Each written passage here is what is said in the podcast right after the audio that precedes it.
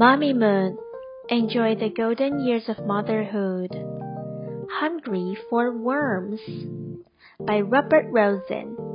Illustrated by Brett Curzon. It is a beautiful spring day. Jake and Lucy go to the park. Wow! The park looks so pretty, said Lucy. Look at all the colors, said Jake. Lucy looks at the flower garden. Looks over there. There are so many flowers, said Lucy. Lucy hears a noise. She looks around. What is that noise? Is a bird singing? Lucy asked. Jake looks into a tree. I see a nest. Wow, there are some baby birds. The babies look hungry. Where is their mother? asked Jake. Look, there is their mother, said Jake. She has some worms for her babies, said Lucy. The mother bird feeds the babies. Lucy watches them eat. Now I'm hungry, said Lucy. Do you want some worms too? asked Jake. Ew! No, thank you, said Lucy.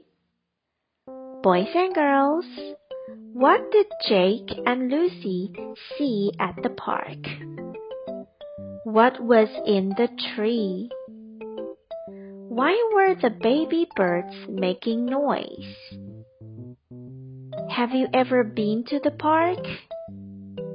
What did you see at the park?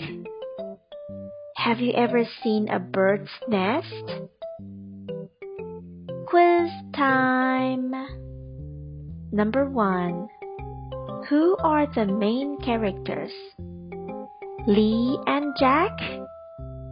Luke and Jade? Or Jake and Lucy? That's right, Jake and Lucy. Number two. What is the setting of the story? In a tree or at the park? That's right, at the park. Number three. What are the colorful things that Jake and Lucy see? The people, the bees, the flowers, or the animals? The answer is the flowers. Number 4. Who was making the noise in the park? A bird? A truck? Or Jake? That's right, a bird. Number 5. Why did the mother bird leave the nest? To go get a worm for the baby birds? Or she wanted to fly? The answer is to get a worm for the baby birds. Were you right?